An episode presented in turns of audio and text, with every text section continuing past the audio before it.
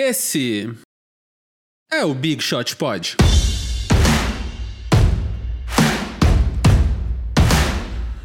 Fala Big Shooters! Eu ia falar é Big Shooters, saiu Big Shooters, saiu é Big Shota, qualquer coisa aí.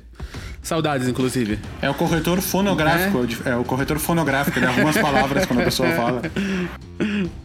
É, complexo, intenso. Então a gente tá aqui hoje numa gravação especial, né? No número 66. Acho que nada é por acaso. Número 66. E a gente tá aqui hoje gravando uma gravação ao vivo. Então temos aqui já vários Big Shooters no YouTube assistindo a gente. E alguns que só vão ouvir depois em casa. Hoje estou aqui acompanhado né, da, é, da trindade desse programa. Gustavo Mantovani. Olá, boa tarde a todos, como vão? Em suas casas? E Guilherme Pinheiro. Bigode. como é que tá de quarentena aí pra vocês, homens? Tá tudo bem, cara, tá divertido. Hum, fica em casa, vou no supermercado arranjo desculpa para ir no mercado da esquina, tipo assim, putz, eu preciso comer um amendoim japonês agora. Aí eu vou até a esquina, compro amendoim e volto. E no fundo é só uma desculpa para sair de casa um pouquinho com justificativa. Mas no mais, estamos cumprindo todas as regras aí da, da, da, da Organização Mundial de Saúde. Mas tá levando álcool em gel, usando máscara? Hum. Ou você tá indo, tipo, na cara e na coragem? Não, máscara eu não tenho. Álcool gel eu tenho. Tem em casa, tem na saída do prédio, tem na entrada do mercado, na saída do mercado, na volta pro prédio e entrando em casa. Mas a máscara em si eu não tenho. Usa uma bandana. Então, aí eu acho que eu vou ficar ridículo bandana, e não vai funcionar nada. Ou seja, é pior do que não usar, entendeu? Podia ter. Não, funciona, funciona. Podia ter uma máscara amarela da Fresno com tipo, sei lá, sua vida foi cancelada. Seu Covid foi cancelada. e, e você, Gui, qual é que tá aí? Não se pode, oh, não yeah. se lucra, não se lucra em cima de tragédias. Ah, a gente não tem venda. É ninguém tá fazendo isso aqui no Brasil. Não, ninguém tá vendendo evento e ganhando dinheiro com isso e descumprindo as regras. E, Absolutamente e ninguém. E gel a 300 reais. Ninguém hum. tá fazendo isso. Pô, aqui, aqui na esquina tá 15,90. E você tá 15, Desculpa. Aqui na esquina tá 15,90. Acho, que, acho que é o preço normal, Sim. porque eu não, não tentei comprar. É, não, mas tem muito lugar que, no, pelo menos no começo, que tava rolando uma corrida ao álcool gel, a galera deu uma explorada. Acho que agora deu uma normalizada, porque agora acho que quase todo mundo já tem. Então nem adianta ficar com preços abusivos. Eu tô bem, Marcelo, tô, tô naquela mesma, né? Muitas crianças, que são duas, mas que parecem oito às vezes. É... Tô nos meus pais, porque eles ajudam bastante com as crianças, então a gente esperou dar o período de, de incubação do vírus, se certificou de que ninguém, nem eu, nem a Sofia, nem as crianças, nem os meus pais tinham pego e viemos pra cá. E estamos aqui desde então. É... Eu ainda tenho uma desculpa para sair de casa, que é eu tenho que cuidar dos gatos no apartamento. Mas daí eu saio daqui de carro, vou até o apartamento, falo, sabe, não, não encosto em nada, subo, cuido dos gatos e volto. Mas já é alguma coisa, você vê um movimento na rua, ainda que de carro, porque da, da, da minha casa para casa dos meus pais é basicamente um pedaço da 23 de maio. Então, na 23 de maio não tem pedestre, né? Aí eu ando até lá, cuido dos gatos, volto para cá. E assim tem ido, né? Eu acho que Queria ser, queria ser mais otimista, mas eu acho que pelo menos aí até o meio de maio vai ser mais ou menos isso. Nossa, o meu chute é dezembro. Tu tá otimista. Não, não, é. desse jeito, eu, eu, acho que, eu acho que assim, até a vida voltar ao, entre aspas, o novo normal, eu acho que é final do ano mesmo, né? Mas eu acho que esse período mais tenso de quarentena, a gente vai até maio, daí deve relaxar um pouco, depois deve voltar um pouco, aí relaxa um pouco e vai indo assim até final do ano. Então aqui, ó, eu tô bem. Eu mesmo vou perguntar para mim mesmo. Então eu tô bem, aqui em casa tudo certo. Parece que eu já tô começando a ficar curado de hepatite, então tá me facilitando a vida. E o mundo do podcast não para, né? Que é bom que tá fazendo ocupar a cabeça bastante. A gente trabalhar e ficar escrevendo roteiros e tal. Então, família tá bem e tal. Ontem foi um desespero. Minha mãe teve que ir no mercado, minha mãe tem doença autoimune e tal. Aí ela, a gente fez máscara de noite para ela. Pra ela ir. Foi, foi uma missão. Pra, pra quem tá vendo no YouTube, uh, o Marcel tá muito gamer, porque ele tá com uma câmera meio de lado e um enquadramento meio. meio meio alternativo. tipo, ele não. Tipo, um quadro o quarto inteiro dele e a cara meio que no canto, assim, falando meio de lado, com um microfone profissional. Muito gamer. Pô, aqui a. Aqui a gente é. né? Aqui a história é essa, cara. Mas aqui, ó. É... Vamos ler alguns comentários aqui, então. Da... De quem tá na live, né? Porque estamos aqui. Então, tô vendo bastante carinhas aqui. Carinhas, não, é carinhas mesmo. Dos nossos All-Stars. Então, o Iago Coelho. O Iago aqui falando do, do Bigodes do Gui. Se você tá na live do YouTube. Que a gente vai deixar lá para você ver depois, se quiser ver a live e não ouvir o episódio montado. Na live a gente tá. O Iago, ele mandou. Gui, com esse bigode e aquela marreta, se você tá no All-Star, você sabe o que a gente tá falando? É o ser humano perfeito. Ah lá. Já temos uma polêmica aqui no Que- comentário. Já, te- já acabei de abrir aqui as mensagens e temos uma polêmica. O Hum. Hugo, que é nosso assinante, acredito que seja o mesmo Hugo, assinante do Big Shot Pod. É Ele mesmo, é ele mesmo. Ele, ele- é que não- eu não sabia o sobrenome dele. Ele botou Vavo, me diz uma Ele é lá de Angola. Ele é de Moçambique. Não, é- Moçambique. Angola? Moçambique, Moçambique. Desculpa, Hugo, desculpa, Moçambique. Uh, não, não, desculpa. Ele falou, Vavo, me diz uma coisa, por que o Ben Simmons não tá no teu time dos Sixers? Então, explicando. uh, hoje de manhã eu lancei um vídeo no Boom Shakalaka que era a seleção dos Sixers de todos os tempos. Que são cinco titulares, eu sempre coloco oito reservas, distribuídos a- mais ou menos por posição. E eu realmente eu pensei nele, mas eu não coloquei o Ben Simmons no banco de reservas. No time titular de armadores eu botei o Allen Iverson, obviamente, e o Hall Greer, que é um cara lá dos anos 50, 60, que é o maior pontuador da história dos Sixers. E na reserva eu coloquei o Maurice Cheeks, que era o armador ali nos anos 80, quando o time foi campeão. E eu não coloquei nenhum outro armador armador, eu coloquei o Iguodala, que é ele é mais ala do que armador agora, mas na época do Sixers ele jogava mais de armador. Uh, e o Godala, pra quem é jovem e acha estranho, eh, o Iguodala jogou tipo oito temporadas no Sixers, foi All-Star, era o melhor jogador do time, fazia 20 pontos, 5 rebotes, 5 assistência por jogo, ele era um cara muito bom. E na história do Sixers, eu acho que, pelo menos por enquanto, ele é um, ele é um cara que tem uma, uma história mais completa do que o Ben Simmons, que é um cara que tá começando, que ainda tá no terceiro ano e que ainda tem muita coisa a provar. Talvez no futuro, se ele continuar jogando pelos Sixers, pelos Sixers, e eu acredito que ele vai continuar, eu acho que ele pode adentrar esse time aí Não sei se no lugar do Godala ou de algum outro jogador que eu coloquei. É, mas por enquanto, pelo que ele fez, pelas coisas que ele conseguiu, eu acho que ele ainda tá ali na, na berlinda de, de, de, de entrar nesses Sixers de todos os tempos, que é, um, que, é um, que é um time bem sério, um time de todos os tempos, uma franquia que tá desde 1940 e tantos, né? Exato. Mas tá aí, então, Hugo. Tá aí respon- respondido. O Iago também falou aqui de, de, de bigodeiras. Então ele falou que o Adams e o Canter no, no OKC tem bigodes. O Raul Raul falou do Julius Irving. E o nosso grande Guido deu um salve bigodeiras. Então tá aí, Guido, nosso editor. Um salve aí. E saudações celtas pro Rodofera. Ou Rodofeira, não sei, deve ser fera. E o mesmo Raul Raul falou aqui no final que se ele soubesse nem teria feito a barba hoje. O- Só teria o- deixado o bigode. O Guido, que segundo informações, tá com bigode sem vergonha, daqueles que dá. Você não sabe se é um bigode ou se é desleixo. O, o, va- vale citar aqui, o, o Iago botou do Steven Adams e do, do Ennis Cantor, eles eram conhecidos como os Stash Brothers, que era tipo os, os irmãos. Stash é tipo mustache, que é bigode, eram os, os irmãos de bigode. Mas o Ennis Cantor já saiu de, de OKC, isso era quando eles eram companheiros lá. Já passou por uns 173 times depois de OKC nos últimos dois meses, então a, a parceria foi desfeita. Mas realmente, o Steven Adams, eh, ele fez uma transição de cara limpa pra bigode e pra esse homem que ele é hoje, que é tipo o Aquaman, cabeludo e barbudo desse tamanho. E o, e o Ennis Cantor continua ali, simplesinho, cabelinho curto, brigando com o Erdogan. O. Exato. Erdogan, como é que era? Erdogan? Erdogan. Erdogan. Eu não conheço caracteres turcos, tipo G com cedilha. É, G tem. É, G com. Fala, fala, Gui. Falando em Stash, o, o jogador que era conhecido como The Stash é o Adam Morrison, né? Que tinha um bigodinho sem vergonha também. É, Acho que até o apelido era meio irônico, porque não é que ele tinha um, um baita bigode assim, mas ele, é, ele, na época de universidade dele, ele já tinha o bigode. Ele foi terceira escolha do draft, se eu não me engano, né, Vavo? Bobcats, terceira Quiser- escolha. tiveram a moral. Aliás, falando em escolha de draft, uma coisa muito legal que o The Ringer tá fazendo, para quem não, não tá escutando, é, tanto no podcast do Bill Simmons quanto no Book of Basketball, que é um.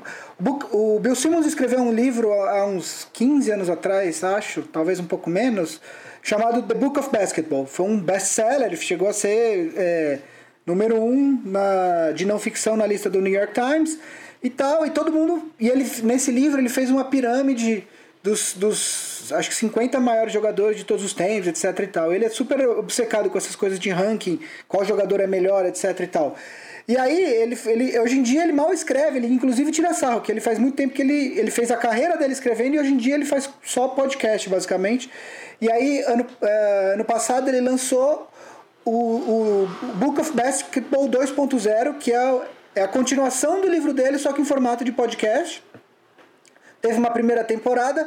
A, a, segunda temporada ia ser mais pra frente, só que por conta de toda essa questão da quarentena, eles ele já lançou a segunda temporada e o que eles estão fazendo desde o do, do começo da segunda temporada é, eles estão fazendo um negócio que chama Redraftables, que eles basicamente estão refazendo os drafts desde 96. 96 foi o draft do Kobe Bryant e do Allen Iverson, e aí eles já fizeram 96, 97, 98, 99, domingo Saiu no podcast do Bill Simmons o, o draft de 2000. É, então é bem legal, porque nessa época que a gente está buscando conteúdo, é um conteúdo de basquete legal, e aí, basicamente, o Bill Simmons, geralmente um ou dois convidados, eles, eles fazem o draft e aí eles discutiam quem que. Se o draft fosse feito hoje, quem seria a primeira escolha, a segunda escolha e tal, não sei o quê. É bem legal. Então, para quem está com tempo sobrando, é um conteúdo que vale a pena buscar. Ó, falando nisso aí que você tá falando um pouco, Gui, o Rodofeira perguntou aqui, o Rodofera, Rodofeira, nunca vou saber, perguntou se vocês acreditam que a temporada pode ser cancelada, que ele viu no Twitter e tá, e tá nessa dúvida, quer saber o que a gente acha. Olha, poder, poder pode. Se todo mundo for pessimista que nem eu e achar que as coisas só vão voltar normal em dezembro, não é que eu seja pessimista, mas eu, eu, eu, eu não acho que, que os, que os que os esportes vão ser retomados tão cedo. E dá para pegar até a China de exemplo, que foi um país que começou a ter. Foi onde surgiu o vírus, estou fazendo aspas para a câmera aqui. E, e lá as coisas estão mais adiantadas, a, a, a onda já está no finalzinho. E lá o, eles tinham chamado os jogadores para voltar aos treinos, mas depois desistiram e postergaram, acho que para o meio de maio ou para o final de maio, para os jogadores voltarem aos treinos. Nem, e aí, para começar a jogar, ainda vai demorar mais tempo. Então, considerando que eh, os Estados Unidos estão numa onda mais. Eh, teve a onda da China, meio que a onda da Europa, a onda dos Estados Unidos ainda está mais atrasada. Eh, até chegar no finalzinho dessa onda, até os jogadores poderem treinar, até poder voltar a jogar. ou, ou, essa, ou a próxima temporada vai ser muito curta, ou sei lá, as próximas temporadas, em vez de 82 jogos, vai, vão ter todas, sei lá, 70 jogos e aí vai comprimindo até voltar ao, ao calendário normal em algum momento. Mas eu acho que essa possibilidade não é pequena da NBA ser cancelada, porque o único jeito de o calendário voltar ao normal seria cancelar essa temporada e começar o ano que vem do onde começaria normalmente. Eu acredito que lá por outubro, que é onde começa a pré-temporada, talvez já esteja pronto, a liga já esteja pronta para para voltar a ser jogada, mas eu não, eu não descarto essa possibilidade não, cara. Eu, eu acho que é melhor fazer isso do que fazer uma coisa ridícula do tipo, sei lá, ah, temos três semanas, faz playoffs de um jogo durante uma semana e vê quem é o campeão. Isso, algo assim, eu peguei um exemplo extremo, mas algo assim, meio nas coxas, não sei nem se faria muito sentido. É, na verdade, eu até soltei um, um tweet no, no perfil do Big Shot Pod, o Bleacher Report soltou há três dias atrás, que a NBA já está pensando na possibilidade de cancelar a temporada hum. por conta do que está acontecendo na China. É, e a fonte é o Brian Windhorst, que é um dos insiders da ESPN. Eu, particularmente, eu sou bastante pessimista com relação à possibilidade da, da NBA se manter, manter a temporada desse. essa temporada rolando. Assim, eu acho. É, os Estados Unidos estão com um número muito grande de casos ainda. Eu acho que existem é questões. É o país, desculpa interromper, mas é o país que está com mais casos diários nesse momento. Exato. Está no ponto da curva onde os Estados Unidos é o país que tem mais casos diários, mais de mil, mil duzentos, mil trezentos por dia, né? Então. E, e, e, aí tem a questão de segurança dos jogadores, quer dizer, é, a gente até falou isso um pouco semana passada, né? Não dá, não dá para para NBA fazer qualquer coisa que vai colocar em risco a saúde de jogadores e de e de é, de, de, todas as pessoas envolvidas nisso, técnicos e staffs de times, etc., juízes, árbitros, etc. Então, cara, e, e aí tem uma outra questão que é, dependendo de quando isso for viável, você começa a comprometer a próxima temporada, né? Então, eu não sei, assim, sendo bem honesto, eu acho bastante improvável, espero estar errado, né? Mas eu acho bastante improvável que a gente tenha um campeão da temporada 19-20, uma temporada que estava muito interessante, uma temporada que pela primeira vez em, em algum tempo a gente tinha mais de dois times que a gente olhava na temporada regular e falava esse time pode ser campeão. O Toronto é um time que eh, do ano passado foi uma surpresa, mas durante a temporada regular ninguém olhava para o Toronto Raptors e falava ah esse time vai ser campeão. É, foi legal a surpresa dos playoffs e tal, mas essa, essa temporada você tinha vários times, eu, sei lá, pelo menos os dois de Los Angeles, o Milwaukee, o Toronto, que é o atual campeão. É, eu acho que não dava para descartar o Houston por conta, enfim, na hora que chega ali nos playoffs, ter Harden e Westbrook ajuda. O Boston Celtics do outro lado, o Tatum dando saldo. Você tinha vários times que, que se fossem campeões não surpreenderiam ninguém, não seria uma, uma surpresa absurda, entendeu? Então é, é uma pena, mas eu cada vez mais, a cada dia que passa, a cada dia que, que a gente vê a, a, a, rapidez com que o vírus está se espalhando lá e aqui e em outros lugares, eu acho mais difícil que a gente tenha um final para essa temporada. O, deixa eu fazer um, um, um, uma, uma comparação. Quando eu entrei, eu entrei na faculdade em 2001. Aí eu fiz o primeiro semestre entre fevereiro, sei lá, e junho e julho, e a faculdade entrou em greve, era Federal do Rio Grande do Sul. E a greve foi até dezembro. Ao invés de eles cancelarem esse segundo semestre de 2001 e continuar da onde parou, eles resolveram compensar o atraso. Então o segundo semestre começou em dezembro. Ele era para acabar em dezembro, ele acabou tipo, sei lá, em maio. Aí o seguinte era para começar em fevereiro, começou em junho. O seguinte que era para começar em junho, entendeu? Quando eu me formei em 2004, final de 2004, ainda era fevereiro de 2005. Quatro anos depois, ainda não tinha voltado ao normal. Ou seja, se a NBA tentar fazer alguma adaptação do calendário e atrasando a temporada seguinte, acabando um pouco antes, e atrasando e acabando um pouco antes, isso vão ser anos para voltar ao normal, entendeu? Então, se não der para voltar logo e fazer alguma, alguma finalização de temporada meio, meio sucinta, meio resumida, eu acredito que eles vão optar pelo cancelamento mesmo, e aí, enfim. E aí, aí tem um comentário aqui, ó, do Vinícius, Vinícius Ávila. Ele comentou sabiamente: Olha o Warriors indo para a sexta final seguida é, abre-se então, essa, abre essa fa... possibilidade. a gente falando aqui do, disso aqui, tá apareceram várias perguntas aqui. Então, o Gabriel perguntou se vocês acham que se essa, se essa temporada for cancelada e ficar sem campeão, se os times não irão se sentir injustiçados. Como é, como, como é que fica isso, assim?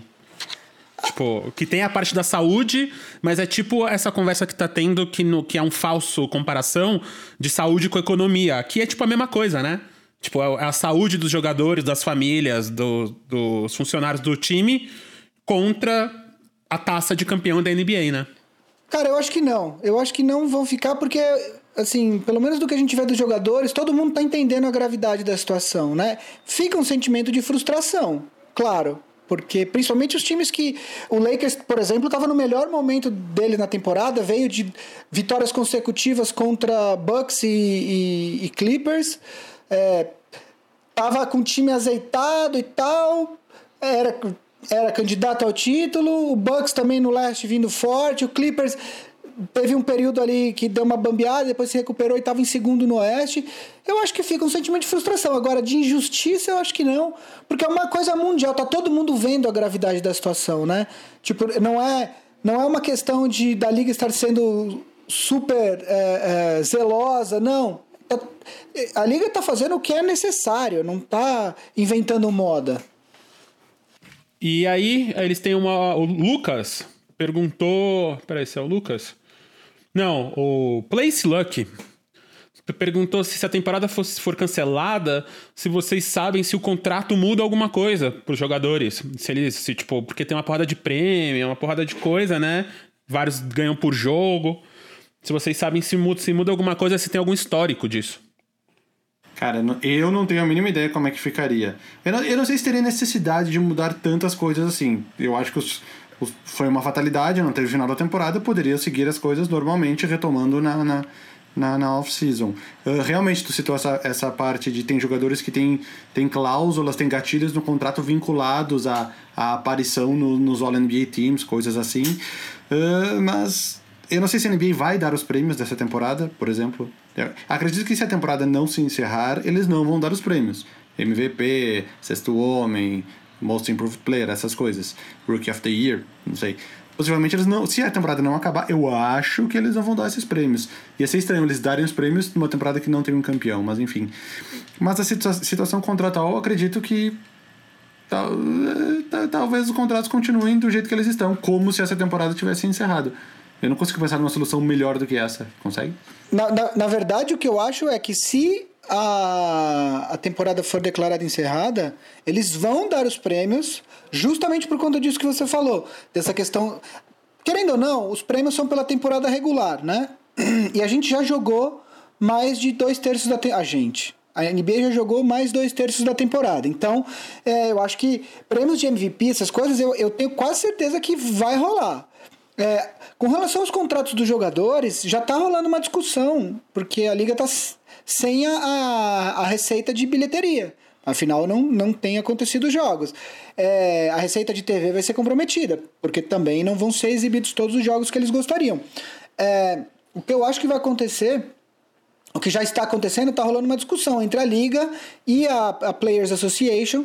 É, há um tempinho atrás saiu uma notícia: os jogadores da NBA eles recebem de 15 em 15 dias. Então, os jogadores uh, estavam. As franquias estavam falando que o, o, primeiro pagamento de abril, que acho que foi essa semana que passou, ou essa que vai ser, receberiam integral e que a partir do próximo pagamento já rolaria uma discussão se eles pagariam os salários integral ou não e tal. É, então, essa discussão vai acontecer, porque os times estão. Uh, enfim, não estão tendo essa receita. É óbvio que entre apoiar bilionários e milionários, eu vou apoiar os milionários, que são jogadores de, de, de, de, da NBA, né? Agora, algum tipo de ajuste eu acho que vai ter. E com relação aos, aos prêmios, é isso, assim, porque, porque tem muitos contratos atrelados a esse tipo de coisa, precisa ter essas votações, não dá para não ter. Então eu tenho quase certeza que essas votações vão acontecer. O que a gente não vai ter é playoff e, e o campeão, eu acho. O, posso, posso botar uma aqui, ó? Nada a ver com o assunto, mas alguém. Claro. O Gustavo Kickers Gameplays colocou: Falem sobre o 50-40-90 do David Jackson do Franca no NBB. O 50-40-90, para quem não sabe, é um jogador que consegue terminar a temporada, no caso da NBA, com 50% de field goals, 40% de três pontos e 90% de lances livres. E enquanto o Gui falava, eu entrei nas estatísticas da, do NBB para conferir isso. Então está aqui David Jackson, do Franca, em 25 jogos. Uh, ele está chutando 44% de 3 pontos, 58% de 2 pontos. No caso, o NBB ele não põe field goals incluindo 3 pontos e 2 pontos. Então precisaria fazer a conta para ver se os 50% da NBA se aplicaria a ele. Mas eu acredito que sim, porque ele está com 58% de 2 pontos. E 95, 94,6% dos lances livres. Eu não sei se já teve um caso de 50, 40, 90 no NBB, teria que procurar, realmente eu desconheço. Mas, curioso, curioso, porque na NBA é, é uma estatística que acontece poucas vezes. Uh, até a temporada retrasada, eram só grandes lendas da história da NBA que tinham conseguido, tipo Larry Bird, Steve Nash, Kevin Durant, Stephen Curry. E até que duas temporadas atrás o Malcolm Brogdon também conseguiu. Por mais que ele seja um bom jogador, meio que dá uma queda no, no, no, no nível dessa, dessa marca. Mas, enfim, curiosidade aqui, só porque eu vi no comentário do Gustavo mais um assunto aleatório aqui.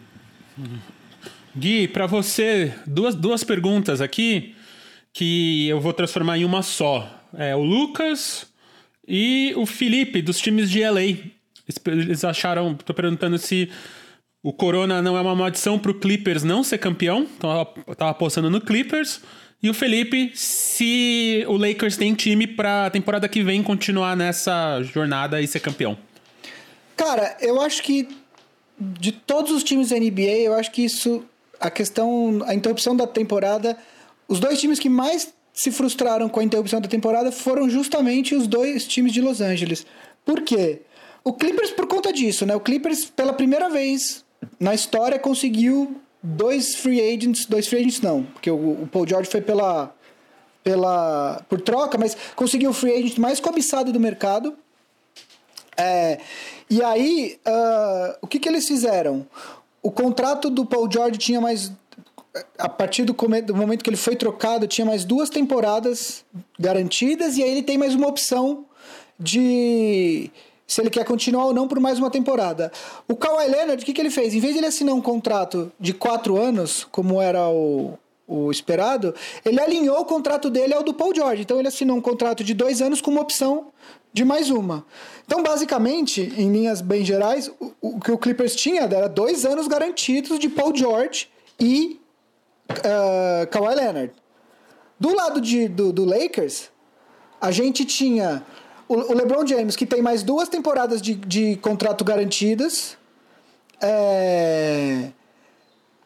E aí tem uma opção. O, o Anthony Davis vai ser um free agent agora, no, no final dessa temporada. Na verdade, ele tem mais uma opção, mas tudo indicava que ele ia optar por sair do contrato e assinar de novo com o Lakers.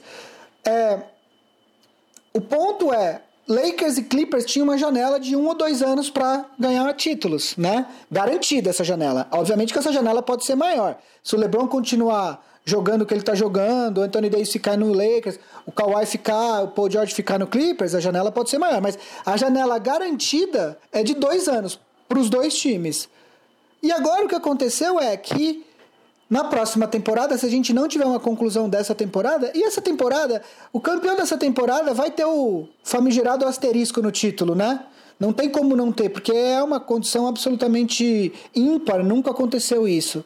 Agora, é, na temporada que vem, o que vai acontecer é que Lakers e Clippers vêm basicamente por tudo ou nada. É título ou fracasso, não tem meio termo para nenhum desses dois times. Eu acho que os dois. O LeBron tá jogando melhor do que ele tem, jogou nos últimos, sei lá, três anos na minha, na, na minha, na minha concepção. É, é, óbvio que ele tá, fica um ano mais velho, que é mais complicado, mas tudo indica que ele ainda tem mais, mais uma ou duas temporadas em alto nível. Então acho que o Lakers pode continuar. E o Clippers rola essa sensação de, de entre aspas, maldição, né? Porque esse ano talvez seja a maior chance que eles já tiveram na história para ganhar um título da NBA. E acontece isso. É, vamos ver o que vai acontecer na próxima temporada, se, é, se a gente não tiver uma conclusão dessa temporada, né? É, já teve uma temporada sem campeão? Não, Cara, que eu me lembre, me lembre. Que eu me lembro só no campeonato italiano de futebol, quando a, quando a Juventus foi envolvida em escândalos de, de manipulação de resultados e tiraram o título e não deram para ninguém. Tipo, sei lá, 2005. É a única vez que eu me lembro do campeonato que não, não teve campeão. Entendi. O... Usado. Tinha um, um, comentário aqui, a gente tinha falado do 50, 40, 90. O Eduardo Henrique colocou que o Chris Middleton está com 50, 40, 90. E eu, como duvido de tudo que todas as pessoas falam, eu fui entrar nas estatísticas dele. E Chris Middleton sim está com mais de 40% para 3 pontos e sim está com mais de 90% nos lances livres. Porém, nos field goals, ele chutou 424 de 850 para estar com 50%, ele teria que ter 425 de 850. Ou seja, ele está com 49,90 e alguma coisa. Se a temporada encerrar agora, ele não entra para o grupo do 50, 40, 90 por causa de um arremesso. Caralho, isso aí. É... O que mais? Parabéns aí, então. Mais alguma pergunta aqui que a gente está vendo? Aqui, ó, o Kevin perguntou do Houston Rockets pro Vavo. É, acha que valeu mandar os, as poucas escolhas para o OKC que tínhamos mais CP3 para a vinda do Westbrook? E sobre a saída do Clint Capella, esse small ball, vai dar certo? Esses são todos os assuntos do Rockets nessa temporada, né? uh, a troca. Uh, cara, eu achava que era válida na hora porque eu achava que tinha necessidade de, de mexer alguma coisa. Eu ainda acho que não tem como chegar a nenhuma conclusão se valeu a pena ou não, mas o time tá lá. O Rockets acho que em, depois que ele perdeu ali, ele ficou em sexto ou tá em quinto empatado com o, com o Thunder, se não me engano. Uh, não jogaria meu dinheiro que o Rockets vai ser campeão, inclusive não só pelo, pelo não pelo desempenho do time que está ruim não tem condições, mas é que tem muita gente na briga, que nem o Gui falou, são vários times no leste, vários times no oeste. A chance do Rockets ganhar, mesmo que fosse aleatório entre esses times, seria uma chance pequena. Uh, a saída do Clint Capella e o Small Ball foi uma coisa claramente botada no papel. Uh, foi analisada como o time se comportava nessas circunstâncias. Se viu que o Russell Westbrook otimizava o jogo dele nas infiltrações com outros quatro jogadores arremessadores abertos. E com o Clint Capella na quadra, uh, isso não, não funciona, porque ele não é um bom arremessador. E o esquema do Rockets com dois não bons arremessadores, o Westbrook é o outro.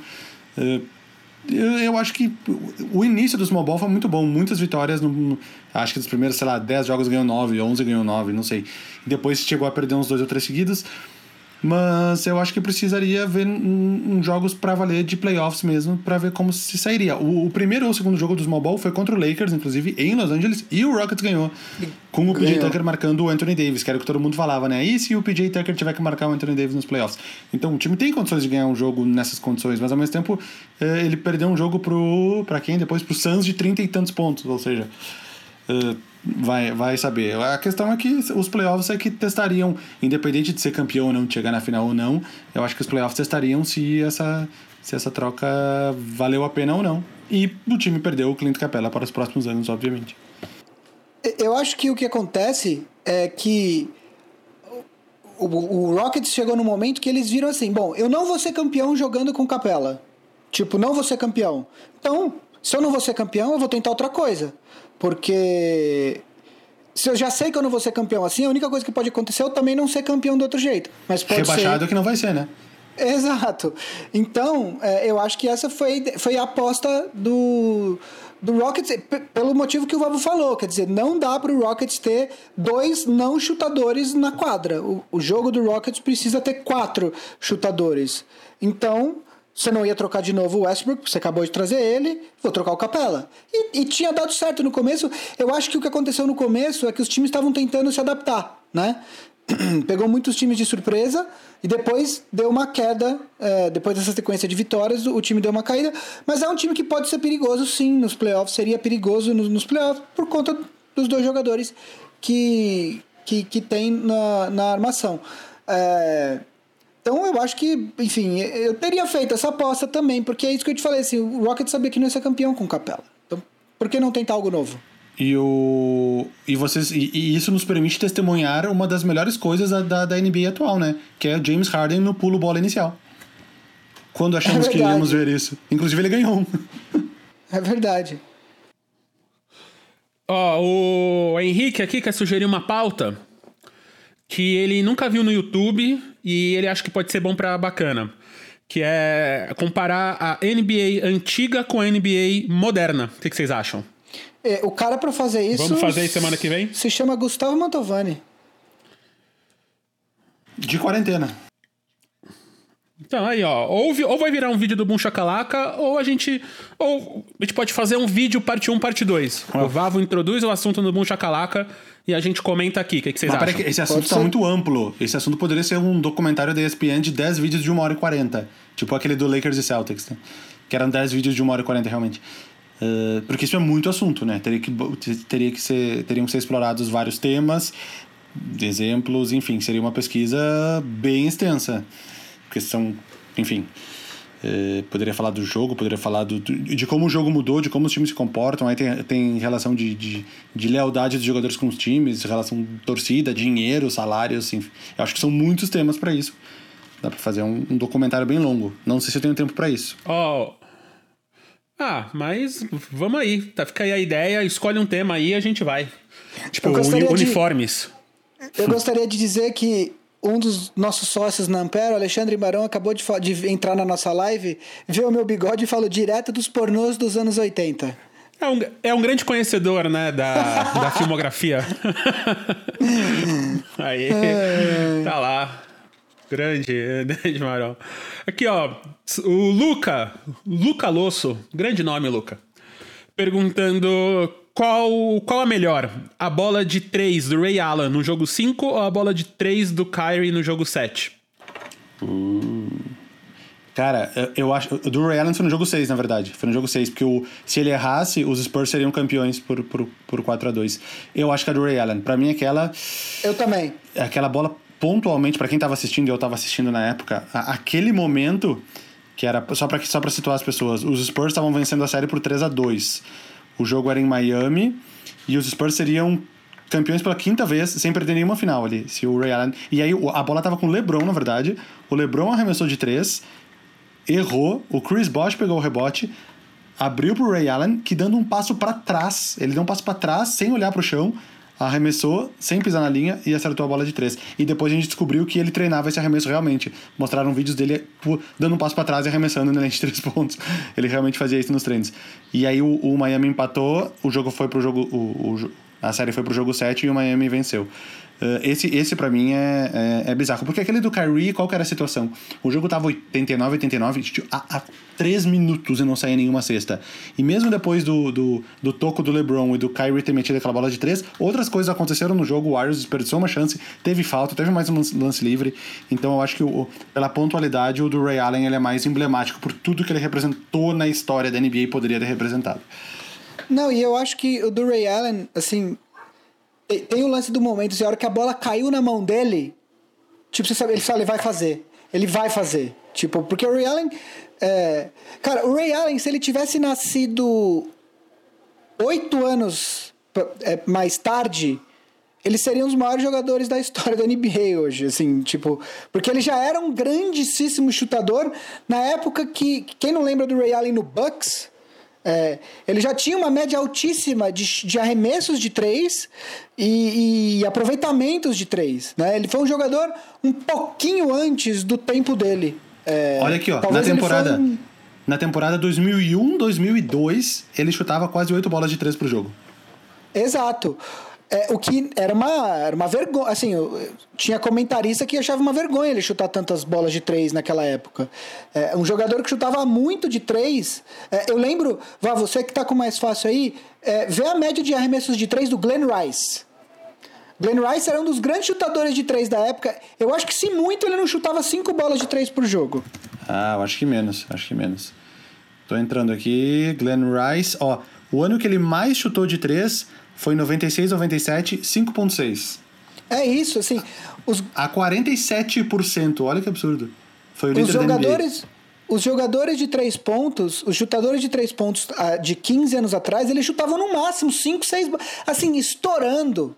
O Ray Allen, ele foi um jogador um pouquinho à frente do tempo dele. Pode-se dizer, inclusive, que ele foi um dos precursores do que a gente é, vê hoje. Então, aquela bola do Ray Allen, quando cai na mão dele, você sabe que ele vai fazer. E ele estava num time com LeBron James, com Chris Bosh, com Dwayne Wade. E a, e a bola de três que precisava cair é na mão dele. Mario Chalmers, vamos ser, vamos ser justos com todo mundo. o grande Mario, Super Mario Chalmers. Udonis Haslem, que está até hoje no hit. O, eu acho que vale situar também o, o, a questão do, do Ray Allen estar no Miami Heat nesse momento. Porque, como sabem, ele era um jogador do Boston Celtics, ele estava ali, ele jogou até 2000 e até 2012 no Celtics, até no ano anterior que o Miami tinha sido campeão. Aí ele saiu do Celtics, que não tinha. Aí já tava mais. O time tava veterano, com o Paul Pierce e o Kevin Garnett. E ele foi do Celtics para o Miami Heat. E isso gerou uma briga dele com os demais jogadores, o Garnett, o Pierce e o Rajon Rondo, que até hoje eles são brigados, né? Saiu um, livro do Ray Allen contando várias histórias aí alguns anos atrás. Até hoje o Ray Allen é brigado com esses outros jogadores do Celtics. Muito provavelmente ele não vai ter a camisa dele aposentada pelo Boston Celtics, justamente por ter, por ter, ter, ter saído esse clima ruim. E nesse primeiro ano fora de Boston, ele foi com Miami, se juntou com um grande time que já era o campeão, foi até a final e foi campeão. Então acho que a situação do, do Ray Allen em, em Boston, não sei se ela é recuperável também depois de tudo isso. Falando em, em brigas de ex-companheiros, você sabe que uma das maiores brigas da, das, uma das maiores sentidos de durada, os caras não se falarem. É, tem um documentário da ESPN que fala do time de 91 da Universidade de Michigan, que ficou conhecido como Fab Five. O time era uh, o Chris Webber, o Jalen Rose, que hoje é comentarista da ESPN. O Chris Webber também é comentarista, né? Acho que da TNT, é, talvez, né? É, é. É, o Joan Howard, que hoje é o técnico de, de Michigan. É, e aí, dois Jimmy outros King. jogadores, o Jimmy King e o Ray Jackson. O Jimmy King Esse, foi pra NBA. É... O Ray Jackson não lembro se foi. Então, e esse time era um time. eh, Naquela época era muito, era muito pouco comum que um time jogasse com cinco freshmen, né? Que é jogadores que acabaram de chegar na universidade. E se eu não me engano, esse time tinha uns cinco. ah, exatamente, all freshmen, Sim, sim. exatamente. É, esse time, esse time foi um time muito, muito. que marcou época, porque eram cinco freshmen, etc e tal. E aí, bom, o fato é. O Jalen Rose e o Chris Webber, eu não sei exatamente a história da briga, mas eles não se falam até hoje. E tipo, e é o Jalen Rose eu já vi falando em entrevistas sobre isso. É, é, é uma- é um problema do Chris Webber com ele, que ele não sabe muito bem o que é que é, mas é do tipo assim, do, do Jalen Rose uma vez precisar entrevistar o Chris Webber e ele, tipo, nem responder, assim, tipo, virar as costas e sair andando.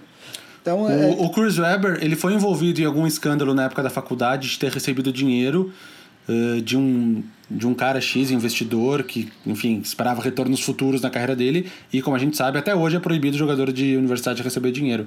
E isso fez com que Michigan eh, fosse punida de alguma forma. Eu acho que as campanhas deles durante esse período foram anuladas, elas não não estão nos records. E eu, eu não sei se isso afetou a- o Jalen Rose de alguma forma ou se ele simplesmente só não gostou disso. Tem alguma relação com isso. Eu confesso que de cabeça eu não sei exatamente o que, que é. Se alguém souber, fala aqui nos comentários do, do- da transmissão no YouTube. Mas é alguma, é alguma relação com isso. É o fato do, do Chris Webber ter se envolvido em escândalo de, de dinheiro. é, então. É, vamos ver aqui então. Mariano perguntou do Knicks. Qual o jeito pra arrumar o Knicks, vocês- que vocês acham? Claramente o Dolan não vai vender, então essa não é a solução. Trocar os veteranos por asset, dar mais tempo pro Randall, nossa Beyblade de estimação. Quem que você, o que, que vocês acham? Olha, eu queria ter uma resposta para essa pergunta, que possivelmente eu entraria em contato com eles e ganharia alguns milhões de dólares com a solução. Porque é, é o que está tentando ser descoberto há, há umas duas décadas, né? O que fazer para arrumar o New York Knicks. Eles já tentaram várias coisas, já. A própria temporada retrasada, que eles trocaram o Porzingis, que era o melhor jogador, sob contrato, apenas para liberar espaço para poder fechar com free agents, eh, espaço no- na, na folha salarial para fechar com free agents. Não fecharam com ninguém. O melhor que eles fecharam foi tipo Julius Randle, ou sei lá quem, Taj Gibson. E o time continua sendo um dos piores da NBA. Eh, a- a- acredito que não, não- é impossível responder essa pergunta. Quem souber a resposta disso tem, tem, tem, tem um- uma coisa muito valiosa nas mãos. O que, que você acha, Gui? Cara, eu acho que o jeito de, de se consertar, não só o Knicks, mas qualquer franquia, é parar de apostar numa solução Imediata. milagrosa instantânea. É, milagrosa. É, cara, não tem, não tem jeito assim, tipo, você você porque assim, por mais que você, por mais que você possa falar, ah, mas a gente vai assinar com algum free agent, cara, você não vai assinar com algum free agent, tipo, da noite pro dia só porque você é o Knicks. E eu falo isso tendo o exemplo de cadeirinha. O, ah, o Lakers, o Lakers, o LeBron foi pra lá por nada. Desculpa, cara, o Lakers draftou bem durante vários anos seguidos. Todo mundo falava que não era ir. Você viu a temporada que o Ingram teve, o Josh Hart estava jogando bem, o Lonzo Ball, depois que ele voltou de lesão, estava indo bem. O Lakers construiu um, um- um patrimônio de Russell, né? jogadores jovens. Oi? D'Angelo Russell. D'Angelo Russell, que acabou sendo trocado para liberar salário e etc. Mas enfim, o Lakers con- construiu um patrimônio de jogadores jovens durante seis anos que ficou na merda. Aí o LeBron foi lá, foi jogar com aqueles jogadores jovens, é, mas ele não foi para lá para jogar com jogadores jovens. Ele viu uma chance ali. Aí ele, quando ele viu que não dá certo, ele falou pros caras: Meu, troca todo mundo e traz o Anthony Davis. E aí o Lakers usou esses jogadores jovens e conseguiu trazer o Anthony Davis. É, demora, não adianta você. Toda vez que começa uma free agency, começa, não, porque o Knicks tá de olho em Fulano. Já estão falando do Knicks pro Yannis daqui dois anos, se ele não assinar a extensão dele, etc e tal. Cara, não é assim que funcionam as coisas. Por que, Funciona... por que diabos o Yannis iria pro Knicks nesse momento da carreira dele? Exato, não faz sentido nenhum. Não faz sentido nenhum, entendeu? Se ele quiser ir O muito do Nova Bucks- York, se ele quiser muito pra Nova York, que nem o Kevin Durant, vai pro Nets, que é a melhor opção do momento. Então, mas o Nets, por que, que o Kevin Durant e o Kyrie Irving foram pro Nets? O Nets vem também de um período de três anos achando jogadores do nada. Quem era Spencer Dinwiddie? Quem era Caris LeVert? Tipo, o time foi sendo construído, a cultura foi sendo construída. O, o Kyrie era torcedor do Nets ah, quando ele era jovem, beleza. Mas se, se o Nets fosse essa zona, fosse uma baita zona, o Kyrie não tinha ido pra lá. O Kyrie foi para lá porque o Nets vem mandando, é, vem é, construindo uma cultura no time. A solução para o Knicks e para qualquer outro time é isso: é, é, construir uma cultura, é ir aos poucos, não querer ganhar o título. sabe, uma temporada. O Knicks terminou a temporada com quantas vitórias? 17, 18? Não vi, não sei agora de cabeça. Mas não adianta você achar que você vai ser campeão no outro ano, porque você não vai. O, o Nathan Martins perguntou aqui: Devontae Graham, Most Improved Player? Cara, por mais que ele tenha evoluído muito, duas coisas. Uh, primeiro, muito dificilmente a NBA dá prêmio para um jogador que está jogando o segundo ano. A última vez que aconteceu, a gente já levantou isso num episódio aqui no Big Shot Pod, faz é, se não me engano, faz tipo mais de 10, 15 anos que um jogador de segundo ano ganhou o Most Improved Player. Por quê? Porque é natural um jogador de segundo ano evoluir bastante, uh, porque eles entram na NBA se adaptando e no segundo ano eles melhoram bastante. Mas não só por isso, mas porque temos candidatos melhores. E o meu candidato preferido para ganhar nesse ano é o. Poderia ser tanto o Brandon Ingram quanto o Bema Debaio. Eu ainda acho que eu ficaria com um jogador que me surpreendeu mais e que eu acho que na na, na amplitude de evolução evoluiu mais, que é o Bema Debaio. É, eu acho o Gui que... tem cara que ia votar no Ingram. Se fosse. Não, se fosse para ser. O meu jogador, meu most improved player seria um outro jogador que nenhum desses dois e que também é um jogador de segundo ano. Porque o meu ponto é: o Devontae Graham não é nem o melhor, o, o, não é nem o most improved jogador de segundo ano, que para mim é o Doncic. Entendeu? Tipo, ainda na, na, no quesito segu, jogadores segundo-anistas, ele para mim não é o que mais melhorou. O que mais melhorou para mim é o Doncic, eu votaria nele. É, eu sei que é raro, eu, eu, sei que, mas eu estaria abrindo uma exceção nesse caso. Porque é um jogador que até o primeiro terço da temporada, inclusive, foi considerado na, nas discussões de MVP, né? Aí ele teve, machucou e tal, mas eu acho que eu, eu abriria uma exceção nesse caso e votaria nele. Eu queria só fazer aqui um, um um protesto. O Guilherme Barreto, que é All-Star, ele falou que o Lakers perdeu um ano de Anthony Davis antes dele ir pro Bulls. Eu queria acusar esse comentário de ser um comentário fascista nesse podcast, absolutamente desnecessário, entendeu? Então fica aqui a minha moção de repúdio a esse tipo de comentário. E fica a pergunta, né? Por que Anthony Davis iria para o Bulls justamente agora? É, pois é. Jogar com. Exato. Vocês têm mais algum comentário aí que vocês querem responder? Deixa eu ver, tem vários aqui, tem vários bons aqui. É, o Iago perguntou do LeBron James da idade, a gente falou um pouco disso, mas eu acho que o LeBron ainda tem pelo menos mais uma ou duas é, temporadas em alto nível. É, o Guilherme Barreto agora ele se, ele se redime falando Caruso MVP, pode ser. Eu acho que o Caruso tá ali no meu, no meu ballot de cinco jogadores. É, tem, tem que, eu tinha achado um aqui, peraí. É... Ah, o Fábio Dias da Silva ele pergunta se uh, o cancelamento dessa temporada vai antecipar a aposentadoria de algum jogador. E ele mesmo cita o Vince Carter. Eu acho que sim. Né? O Vince Carter já tinha falado que esse era o último ano dele. Então, talvez ele. Talvez não vejamos mais. Olha o Marcelo suando o nariz, que beleza. É. Oh, coisa boa. o Vince Carter, acho que a gente não vai ver. Coronavirus! Coronavirus! O Marcelo esqueceu que tava na gravação do podcast com live e daqui a pouco passa pelado de bunda de fora atrás. Aliás, cara. Não, eu, eu até me mutei aqui pra ninguém ouvir e tal, porque aqui a gente pensa no próximo, né? Oh, aliás, já que é, mudando de assunto completamente, eu tava vendo um, um puta, agora eu quero achar, depois ele linkar é, um, um, um, link com as piores situações de, de home office que a quarentena tem proporcionado. Daí tem uma, uma, uma moça fazendo uma reunião, um call, aí você vê a tela quadriculada, assim, tem tipo 12 pessoas no call. Mano, passa o marido dela no fundo pelado, tá ligado? Indo pra cozinha, tá ligado? Atrás, assim. É. A que eu mais gosto dessas é a mina que esqueceu que tava no. que tava a câmera dela ligada e ela foi pro banheiro. E aí ela apoiou no chão, assim, abaixou a calça, apoiou no chão de si, no vaso. Aí quando ela, se, quando ela se toca, só vê o, o pé dela entrando em quadro, assim, e chutando longe o celular, tá ligado? Tipo! Tem uma que Ai, os caras estavam tendo, uma- os caras estavam tendo uma audiência. Isso foi num tribunal do Texas, tá ligado? E aí o cara, eles estavam tendo uma audiência, o juiz, sei lá, um julgamento, todo mundo sentado longe um do outro e tal, e tava todo mundo com microfone. Eu não sei por quê. E, e aí um dos caras, dos juízes, ela vai no banheiro, vai mijar. E tem uma outra mulher falando, e puta assunto sério e tal, não sei o quê. Daqui a pouco você escuta o barulho. Tchau. Tipo, o cara esqueceu de desligar o microfone e foi mijar, tá ligado? É, ó, perguntaram aqui do.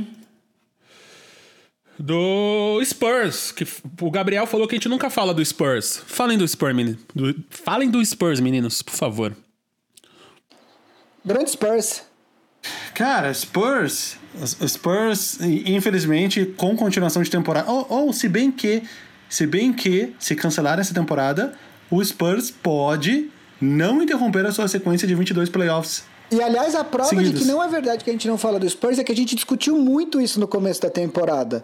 Você tinha apostado que o Spurs não ia, ia para os playoffs, eu tinha apostado que Ia não ia. Aí o Spurs começou bem.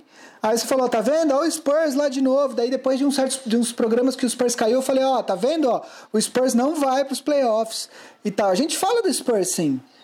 É que o Spurs, esse time do Spurs é um time chato de ver jogar, né? Jesus Cristo, como é chato ver esse time do Spurs jogar. Nada contra. É, nenhum. Você não ganha pontos por beleza do de jogo, né? Mas esse time do Spurs é chato de ver jogar, velho. Deve ser o mal dos times do Texas. É, o Lamarcus Aldridge, de um modo geral, já não é muito legal. O DeMar DeRozan, dentre todos que fazem uma função parecida, talvez seja o menos legal. Aí aquele, o, o Derek White, Bryn Forbes... Dejounte Murray. O, o, quem mais que tem lá agora? O Dejounte Murray, Jacob Pearl. Todos eles são caras que não... não não tem um basquete assim que te, que, que te fazem empolgar, então realmente. Só que normalmente quando eles tinham times assim, eles iam pros playoffs e iam longe. No caso desse ano, parece que não vai acontecer. O Júlio aqui perguntou se mudar o calendário da NBA para não acontecer junto com a MLB, com a NHL, seria uma boa ideia, já que vai ter que começar do zero. Então, você sabe que isso é uma, é uma, é uma coisa que sempre discutiram. É, tem muita gente que acha que a NBA deveria começar no, no finalzinho do ano, na verdade, mais perto do final, porque daí você tem um, um período de agosto, a- final de agosto até novembro, onde a NFL tá sozinha. A NBA começaria ali nesse, nesse, nesse, nesse período já do- se encaminhando para os playoffs da NFL, que aí a NFL já, acaba sendo ficando com as atenções mesmo. E aí depois a, a NBA teria é, um período ali depois do Super Bowl as finais quase de atenção quase que exclusiva. Beisebol ia começar, mas ia ser a mesma situação do do da NBA com a NFL. O beisebol ia começar, a NBA ia estar nos playoffs, então todo mundo ia continuar com a atenção focada na NBA. Muita gente acha que esse seria o melhor, é, o melhor calendário. Porém, tem uma, uma, uma briga grande com os atletas aí que é os atletas não ah, perderiam o verão inteiro, basicamente, né? Porque daí os playoffs, em vez de acabar em junho, iam acabar tipo em agosto, no, no, no finalzinho de agosto. Então, os, os jogadores da NBA perderiam o verão americano, que, que são as férias deles, entendeu? Então, isso é um problema. Mas faria sentido esse calendário, né? Eu, eu não, a, a não entra muito nessa competição entre os, os maiores esportes, assim. É um dos grandes esportes, mas dos quatro esportes, das quatro grandes ligas americanas, é a menor. É a que tem menos audiência, etc e tal. Então, é, não havendo essa competição entre beisebol, futebol americano e NBA, seria o ideal do ponto de vista de atenção do- do- dos fãs de esporte ao longo da temporada. Mas tem essa questão do verão, que é importante para os jogadores Ó, o da Guilherme- NBA. O Guilherme Barreto aqui é do time do Gui e falou que beisebol nem conta. Então tá tudo bem. E o Pedro Galvão mandou um abraço, tipo, de, Nem conta. Obvi- obviamente não conta porque beisebol é o concurso, fica em cima e as outras ligas estão embaixo. Mano, vai fazer o E Big Home eu- Run, pode, velho. Pô, tá aí, né? Vai ter o quê? Uns, uns 8 ouvintes no Brasil? Bom, bora lá. É... E o Pedro mandou um abração de Portugal pra gente. Então estamos ali, ó. Estamos em Moçambique, em Portugal. Então, ó, mano, muito foda. Brigadão aí, Pedro. Ô, Mandem um abraço ô, pro Pedro, meninos. Abraço, Pedro. É, o Guilherme Faria tá me provocando aqui. Ele fala quem é pior na administração do que administra, Bolsonaro ou James Dolan. É, o meu comentário sobre o, James- o nosso, nosso querido é, presidente, semana passada, o pessoal no YouTube não gosta, fala que não, que não tem que falar de política e tal, não sei o quê. Aí o pessoal entendeu que eu tava falando um porta da rua, serventia da casa, para quem não, não gosta no comentários. A única coisa que eu tava falando é que o- podcast quem faz somos nós três, porque o fato é, quem tá na tela aqui agora somos nós três. A gente ouve as opiniões, mas não dá pra gente abrir microfone pra todo mundo que quiser opinar, né? É só isso que eu tava falando, gente. Eu não vou falar do Bolsonaro hoje, porque senão o pessoal fica arranca a cueca pela cabeça, o pessoal que votou nele. É, Eu não vou falar do idiota do Bolsonaro hoje, porque senão o pessoal vai ficar. É. Mas ó, tá mandando bem pra caralho, viu? Presidente, olha, é o único líder do mundo que acha que é gripezinha, tá de parabéns. Ó, então. Galera, manda as últimas perguntas aí. A gente já tá com mais de uma hora de live. É, ó, aqui ó, o Iago. O Iago, grande Iago aí, dos nossos primeiros All-Stars, tá sempre presente lá no grupo. Ele perguntou, ele queria saber o que a gente acha do Griffin e do The Rose, pra onde eles poderiam ir e o que os Pistons podem fazer. Cara, o Blake Griffin, eh, ele foi uma estrela da NBA, principalmente já chegando na liga. E, e- infelizmente eu acho que esse ano bom que ele teve o ano passado pelos Pistons foi um, foi um, um ponto fora da curva. Eu não sei se ele consegue retomar esse nível alto, porque no Clippers ele já- ele já tinha dado uma decaída, acho que nos últimos dois anos ele nem All-Star tinha sido. Quando ele foi pro Pistons, deu meio que uma renascida, voltou a ser um All-Star. Se não me engano, ficou no All-NBA Third Team, acho. Second Team, ele ficou nos Acho times que NBA. second.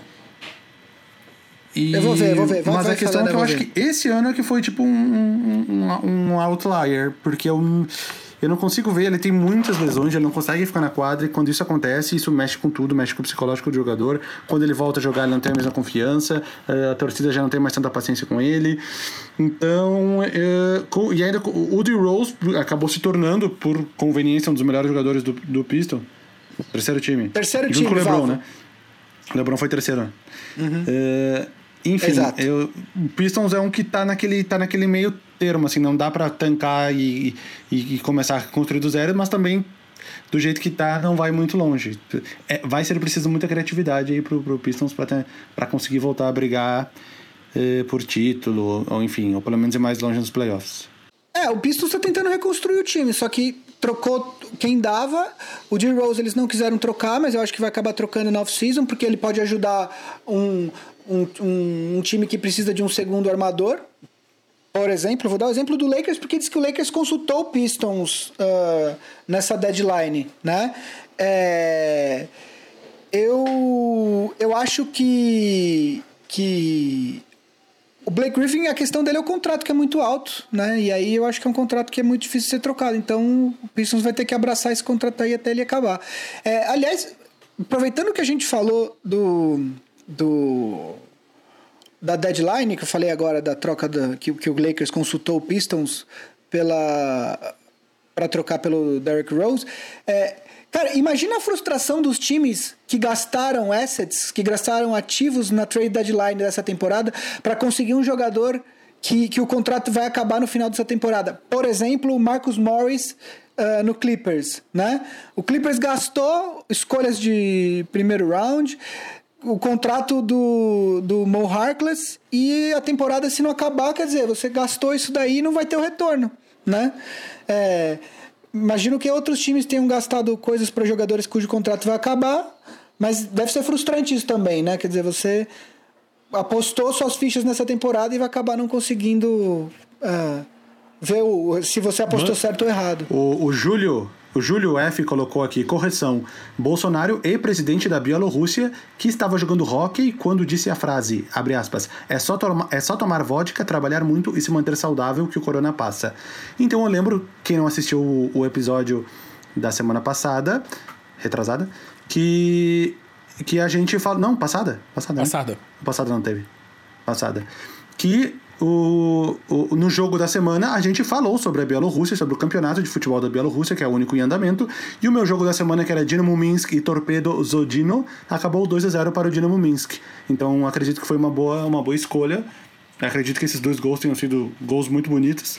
E se vocês quiserem no final, se vocês quiserem no final, eu posso dar o jogo dessa semana do campeonato da Bielorrússia, que é o único Por favor, campeonato faça da isso. Única, única liga nacional que segue a todo vapor. Graças ao seu Meninos, presidente. mandem um abraço.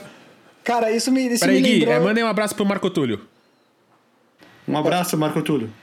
É o do Jota Quest? Marco Túlio, um abraço. Marco Túlio não é o cara do Jota Deve ser, Quest? sei lá. Se for, né? Aí, pessoal do Jota Quest que lá. escuta o Big Shot. Pod, um abraço aí, pessoal. Entendeu? É. Ô, mas você sabe que isso, esse comentário do Vavo do campeonato da Bielorrússia me lembrou. Tinha uma época que o, linha de passe, programa da ESPN, era o, o Trajano, o Juca Kfouri. ah, o- no Rio tinha o Márcio Guedes, o Fernando Calazans, que era colunista do Globo de muitos anos. E era o Trajano, o Juca Kfouri, mais um aqui. Ah, o amigão, Paulo Soares. E lá no Rio, o Fernando Calazans e o, e o Márcio Guedes. E o Calazans, ele era conhecido por é, comentar jogos que ele não assistiu. Ele só assistia jogos do Rio, né? Só que o Linha de Passo falava de todos. E aí, cara, ele comentava o Corinthians, São Paulo, Palmeiras, o Inter, o Grêmio. Ele não tinha visto um caralho de um jogo desses times.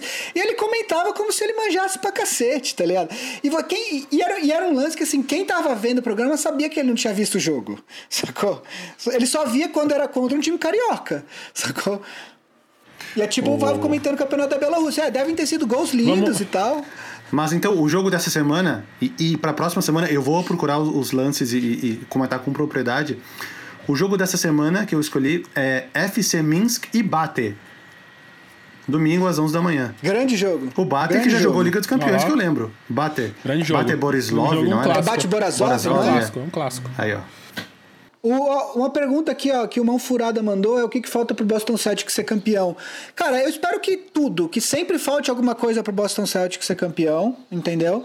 Mas, respondendo a tua pergunta, é, eu acho que o o Boston Celtics no ano que vem vai ser um grande candidato. Se o, se o Jason Tatum e o Jalen Brown continuarem essa curva de evolução, eu acho que é um time que vai fazer frente pro Milwaukee na próxima temporada e colocaria entre um. colocaria como um potencial é, candidato ao título. Então, para responder sua pergunta, o que, que falta para o Boston Celtics ser campeão? Eu vou te falar esse ano, experiência. Falta só um pouquinho mais de, de experiência para esses jogadores. Concordo. Falta também. Então vamos aqui no falta também bate-pronto continuar nas a perguntas que falta. Fala, fala. Principalmente. Como sempre. Então vamos aqui pra gente, no bate-pronto aqui, nas últimas perguntas que a gente tem. Guilherme Faria do Portland. E o que eles precisam fazer para ser campeões? Trocar o CJ McCollum, talvez? O que, vocês acham? Cara, não existe uma troca do CJ McCollum que possa ser feita que coloque o Portland como um candidato a título. Então, talvez tenha que fazer várias coisas que vai, que vai demorar algum tempinho para para o time conseguir se remontar e talvez trocar o CJ McCollum seja uma dessas coisas a ser feitas, mas eu não, não apostaria minhas fichas nisso. Tipo, não, tá tudo certo, só trocar o CJ McCollum que a gente é campeão. Não, não é assim não. É, é mais um daqueles times que talvez está no meio do caminho, não tem como tancar e, e falta ainda bastante para chegar perto de ser campeão, mesmo tendo chegado às semifinais, é, às finais da Conferência Oeste do ano passado, sim, eles chegaram, é, mas mesmo assim não tiveram nenhuma chance de ser campeão, não chegaram nem perto disso. Hum, eu acho que eu acho que o, o trabalho é, é, é, é um- é um bem maior do que simplesmente pensar em trocar o segundo melhor jogador do time. É, e o Nurkic não jogou essa temporada, né? O preju...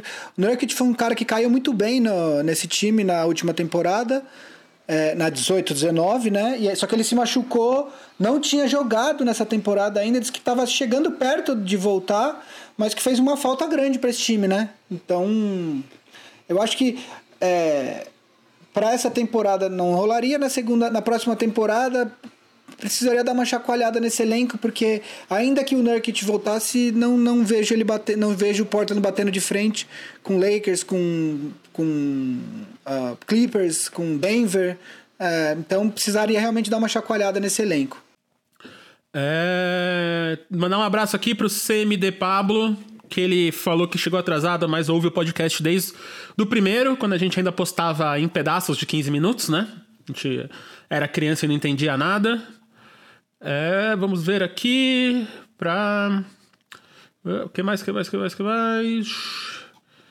Bradley tá insatisfeito no Washington. Pra vocês, onde ele se encaixa melhor? É, o Bradley Bill ainda demora, Ah, eu, né? acho que, eu acho que no Rockets seria uma boa. trocar ali pelo Austin Rivers, né? Pau a pau. Se a temporada voltasse agora, com as séries definidas do jeito que estão, quem são os favoritos em cada série do Oeste? Vocês sabem aí como é que tá a temporada lá? Como é que estão as séries? Seria Lakers e Memphis, Clippers e. Aí seria Denver e Rockets e Oklahoma e, e Jazz, Utah. era isso? E quem Acho que é o é. sétimo? Dallas. Dallas e Clippers. Dallas. Ah, eu acho que Lakers, Clippers. É... Cara, eu, eu não apostaria no Denver contra o Rockets nem a pau, eu apostaria no Rockets. E, Cara, Oklahoma. Eu, seriam os meus, os meus picks. É, o, o, o Utah tá bem instável, então essa série acho que seria a série mais difícil de tentar prever. E o OKC vem numa crescente, então talvez se os playoffs fossem ago- agora na sequência, talvez o OKC tenha uma pequena vantagem. Sendo que na campanha eles com um jogo de diferença só. Também apostaria no Rockets mais do que o, o Denver por causa da experiência e na capacidade do, do Harden e do Westbrook de decidir, e nos dois times de Los Angeles. Aí ficaria, vamos lá, ficaria ah, Rockets, ficaria Lakers e Oklahoma e Isso. Rockets e Clippers. Eu apostaria em Lakers em 6 e É, eu Clippers em apostaria nos 7. nos dois de Los Seria Angeles também, aposta. se eu tivesse que botar meu dinheiro. E aí, e aí eu- como eu já falei aqui, Lakers e Clippers eu apostaria no Lakers porque eu não sou filho de pai medroso, eu não vou ficar, ah, porque o Clippers é favorito, eu vou apostar no meu time. É, aí. ah, alguma notícia sobre troca de GM nos Bulls? Eles quiseram. Eles, eles foram atrás do GM do Pacers, né? E, mas o cara pensou e depois falou um thanks, but no thanks. Resolveu ficar em Indiana. É, o Bulls tá certo, o Bulls já tá pensando pro futuro. O Bulls né, já tá tentando se mexer, porque uma hora vai, uma hora vai retomar a liga. Então você precisa já ter as pessoas é, que vão cuidar do seu, do seu time no futuro já apostos, né? Então, até agora, não eles, eu vi agora uma lista com alguns nomes que estavam sendo cogitados, mas eu não vou lembrar de cabeça agora e, e ainda tá tudo muito no lance da especulação. A única coisa concreta é que eles pediram permissão para entrevistar o cara do Indiana e aí o cara falou: não, muito obrigado. Então acho que é isso, né? Uma hora e quinze quase de transmissão. Gente, se vocês gostaram desse formato, avise aí. Que aí a gente continua fazendo, né? Muitos, Eu, eu gostei. Muitos comentários sobre o meu bigode. Muito comentário sobre o seu bigode. Isso é, isso é fato. É, eu gostei. Vocês gostaram, meninos? Do formato? Sim! A gente, Ah, o meu bigode é lindo, né? Eu também gostei. é, a gente pode até fazer o que o Vavo queria fazer no Buncha Calaca. A gente faz aqui, hein, Vavo? Pode fazer um especial Pode ser, pode Old ser. Games. Pode ser. A gente não vai, vai- a gente não vai dizer ainda, é surpresa, mas fiquem aí. Então guardem as perguntas pra semana que vem, que tudo dando certo, semana que vem a gente volta fazendo a mesma coisa, né? Que aí a gente vai tirando as dúvidas, a gente pode fazer um fã, sei lá. Vamos, vamos trazer, vamos tentar trazer um convidado semana que vem. Pronto, resolvido. Boa. Que desse jeito foda. Boa. Ó, o Guilherme falou que é um formato foda, que gostou, que bom. A gente vai aprender ainda como fazer direito, várias coisas aqui. Estamos aprendendo. Terça ficou maravilhosa. Gostei do formato, continue. É, o pessoal não sabe se, é, se gosta mais do, do formato do bigode do Gui. O bigode do Gui aí é o quarto participante do Big Shot Pod agora. Eu, eu diria que é o MVP desse episódio. Então, ó, se você só tá ouvindo o podcast, a gente vai deixar no ar essa live. Então, entra lá e assiste, né? Então, provavelmente esse episódio não vai ter um, vídeo do episódio no ar, porque já tem uma hora e quinze lá, né? Pra não ficar confuso. Se você tá ouvindo, provavelmente não vai ter cortes também. Você vai ouvir o que foi pro ar e a vida é isso aí, cara. Né? Tamo de quarentena e não tamo morrendo. é o que importa nesse minuto. O, pro, o próxima, a próxima live eu quero o garçom servindo cerveja pra gente, tipo, e 70 pessoas atrás das câmeras. Então é isso, gente. Então amanhã vai ter o podcast Gui, Guilherme Faria, mas vai ser esse áudio aqui. Se você assistiu isso aqui inteiro, você já ouviu o podcast. Se não, não, não ouviu, então bora lá. E é isso aí. Usem álcool em gel, lavem minhas mãos, usem máscara, não ouçam o que o presidente fala e não saiam de casa se não for possível, tá bom? Se volta aí semana que vem. Quem não respondeu pergunta, semana que vem manda aí e a gente vê aí semana que vem, tá bom? Um beijo. Beijo. Ah, pera aí, deixa, eu- deixa, deixa eu só dar os créditos aqui que eu esqueci, né? A gente é editado pelo Guido, produção da Ampere, e é isso aí. Então tchau de novo. Umbrella.